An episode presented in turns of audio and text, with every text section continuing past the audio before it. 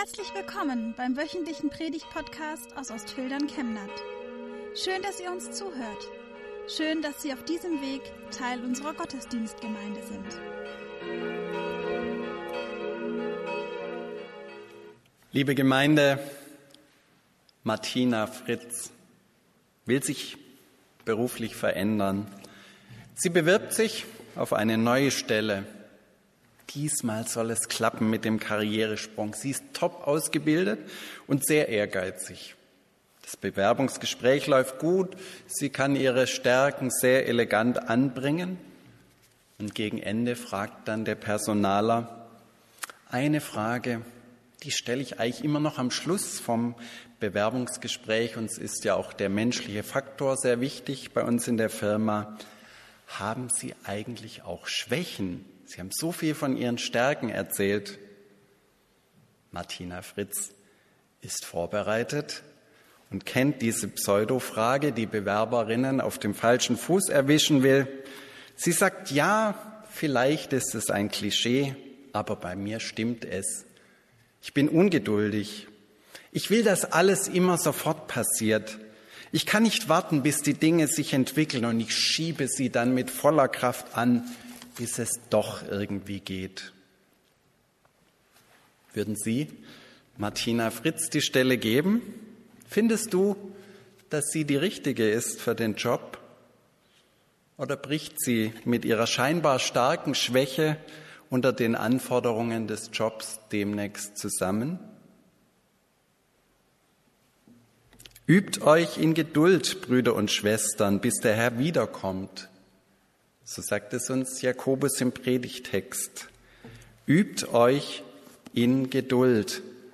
Brüder und Schwestern, bis der Herr wiederkommt. Seht, wie der Bauer auf die köstliche Frucht seines Ackers wartet. Er übt sich in Geduld, so lange bis Frühregen und Spätregen gefallen sind.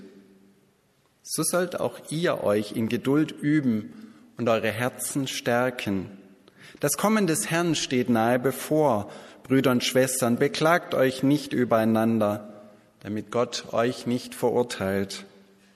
Seht doch, der Richter steht schon vor der Tür. Brüder und Schwestern, denkt an die Propheten, die ihre Botschaft im Namen des Herrn verkündigt haben. Sie sollen euer Vorbild darin sein, Leid zu ertragen und euch in Geduld zu üben. Seht doch, wir preisen diejenigen glückselig, die standhaft geblieben sind. Ihr habt gehört, wie standhaft Hiob war.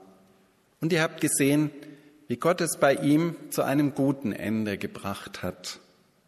Denn der Herr ist voller Mitleid und Barmherzigkeit. Soweit der Predigtext für heute. Geduld ist ja nicht gerade das Kennzeichen des modernen Menschen. Typisch für unsere Zeit ist, dass alles immer schneller gehen muss. Wenn auf eine WhatsApp nicht innerhalb der nächsten fünf Minuten eine Antwort kommt, dann ist man beleidigt. Wenn man früher in Ruhe einen Brief geschrieben hat, mit schöner Handschrift, ihn frankiert auf die Post gebracht und dann gewartet, bis eine Woche später die wohlüberlegte Antwort eintraf, da gehen heute halbfertige E-Mails hin und her an Verteiler, sodass keiner am Schluss mehr weiß, wer angesprochen ist, bis sich hunderte Mails im Postfach türmen, wo man nicht mehr weiß, wie man die alle abarbeiten soll. Beschleunigung. Auch die Zunahme des Wissens hat sich unglaublich beschleunigt. Wir tun immer die Schüler leid, die eigentlich das gleiche lernen wie vor vielen Jahrzehnten. Dabei explodiert das, was man wissen kann heutzutage und das Ideal der Allgemeinbildung funktioniert schon lange nicht mehr. Die Produktion von Gütern hat sich beschleunigt. Es wird immer billiger, immer mehr herzustellen. Wir bestellen im Internet, ständig sind die Postboten unterwegs und treiben Raubbau an den Ressourcen unseres Planeten. Die Auslieferung der Weihnachtsgeschenke, da muss man nicht mehr in den Laden und gemütlich bummeln. Beschleunigung. Und dann ist da die Adventszeit, eine Zeit des Wartens und der Vorbereitung. Aber worauf eigentlich? Worauf sollen wir uns vorbereiten? Worauf warten wir?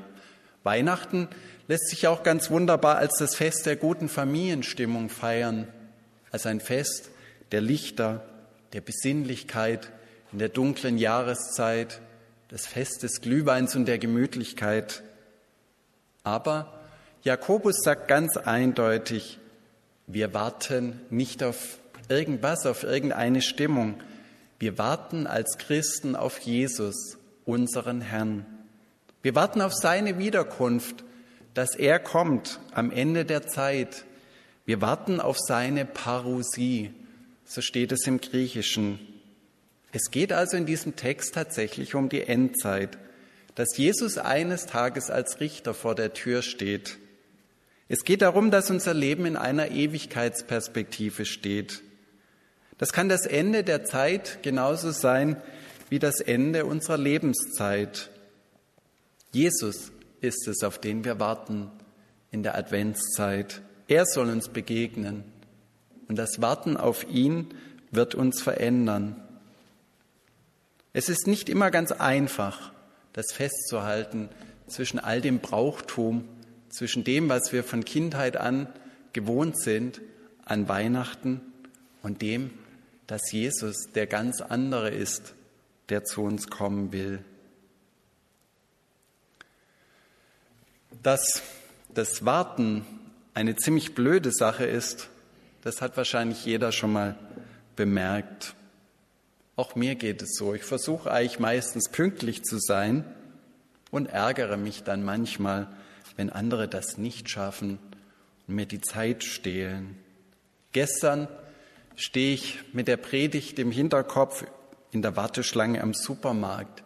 Diesmal freue ich mich, ja, ich habe mich richtig eingereiht. Die Schlange geht schneller als die nebendran. Aber wie oft ist es auch umgekehrt? Es geht langsamer, genau in der Schlange, in der ich stehe. Was macht uns als Christen eigentlich das Warten auf die Ankunft Jesu so schwer? Jakobus schreibt uns da drei Dinge ins Stammbuch, die das Warten sehr mühsam machen. Das erste ist die fehlende Frucht. Er erwähnt den Bauer, der auf die köstliche Frucht des Ackers warten muss, der Geduld braucht. Wenn er diese Geduld nicht hat und zu früh erntet, solange die Sachen noch nicht ausgewachsen sind, dann bringt das nichts, dann wird er hungern, dann wird es ihm nicht gut gehen. Auch wir würden im Reich Gottes gern schnelle Erfolge sehen, mehr Begeisterung, dass mehr los ist, dass wieder Zeiten kommen, wo die Gruppen und Kreise laufen und funktionieren, wo Menschen erreicht werden, die Kirche voll ist, wo das Reich Gottes blüht und wächst fehlende Frucht. Ist eine große Herausforderung und erfordert Geduld. Eine der schwersten Übungen im Warten ist wohl das Leid. Jakobus redet von den Propheten, die Leid ertragen mussten, die angefeindet wurden für ihre Botschaft. Er redet von Hiob, der schwer krank war, der seine Kinder verloren hat, der nicht wusste, wie es weitergehen sollte mit seinem Leben obwohl er ein frommer und gottesfürchtiger Mann war. Er redet indirekt von allen, die leiden und in ihrem Leiden Geduld brauchen.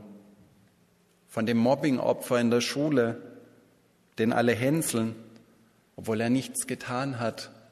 Er kann nichts dafür. Er redet von denen, die geplagt sind von Krankheiten, die nicht behandelbar sind, selbst nicht mit modernster Medizin von Krankheiten, die das Leben so sehr einschränken, dass sie auch die Stimmung eintrüben, dass Depressionen und Angststörungen die Folge sind.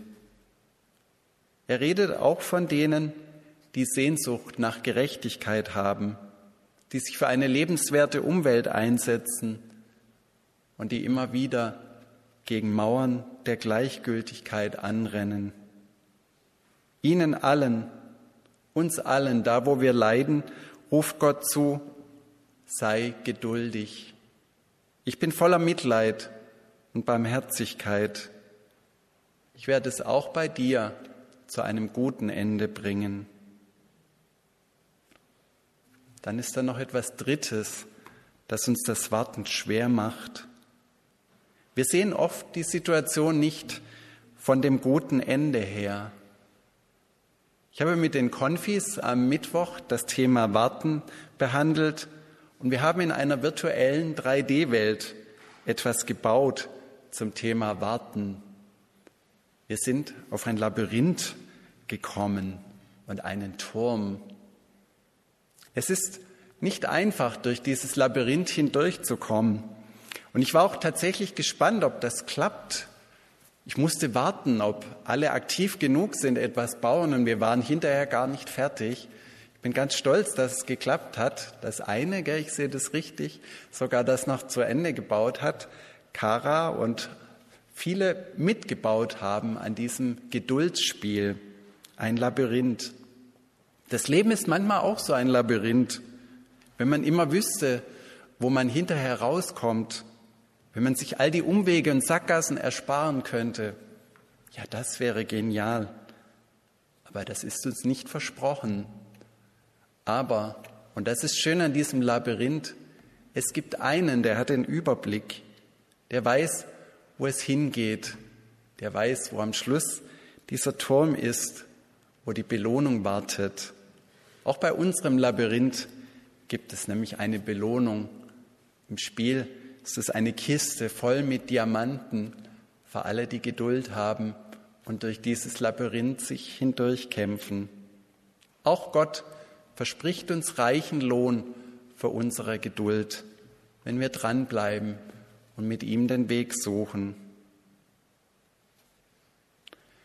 Wir wissen jetzt, auf wen wir warten, auf Jesus. Wir haben gehört, was uns das Warten so schwer macht. Unser Text sagt uns aber auch, wie wir warten sollen, mit welcher Haltung. Brüder und Schwestern, beklagt euch nicht übereinander, steht da drin. Ja, das passiert viel zu leicht, dass die schlechte Stimmung, die beim Warten entsteht, in Kritik an den Mitwartenden umschlägt. Glücklich gepriesen wird, wer geduldig wartet, wer standhaft bleibt, wer die Hoffnung nicht aufgibt.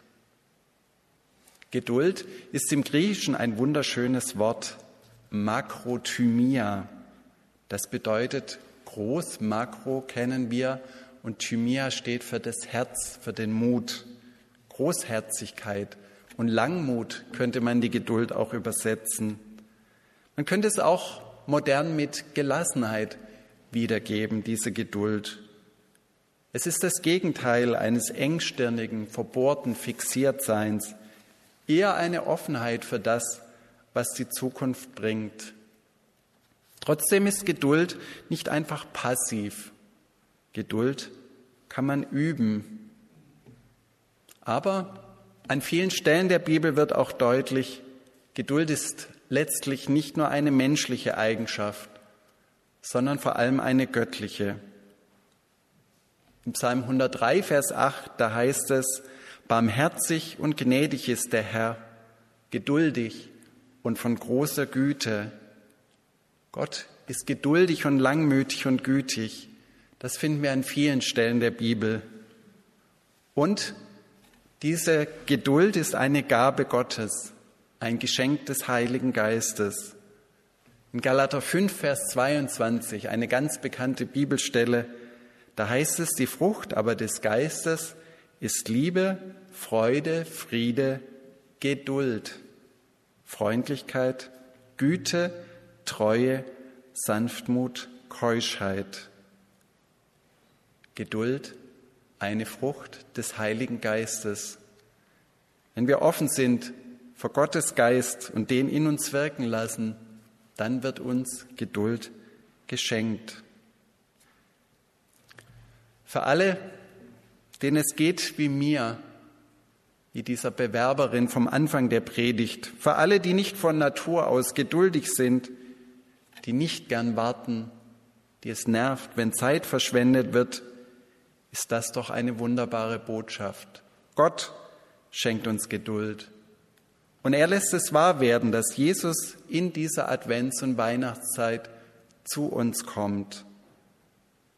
Und jetzt muss keiner mehr länger warten, bis die Predigt vorbei ist. Manchmal ist das ja auch eine Geduldsprobe. Wie lange die Predigt dauert, ob sie lang oder kurz ist, mal langweilig und einen hoffentlich auch mal direkt ins Herz trifft. Jetzt sage ich ganz einfach Amen.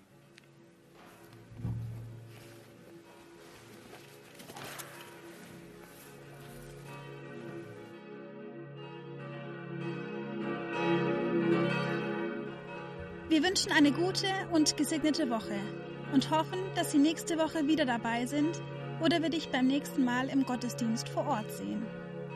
Weitere Infos zur predigenden Person und zu den Angeboten unserer Kirchengemeinde findet man auf unserer Homepage chemnat-evangelisch.de.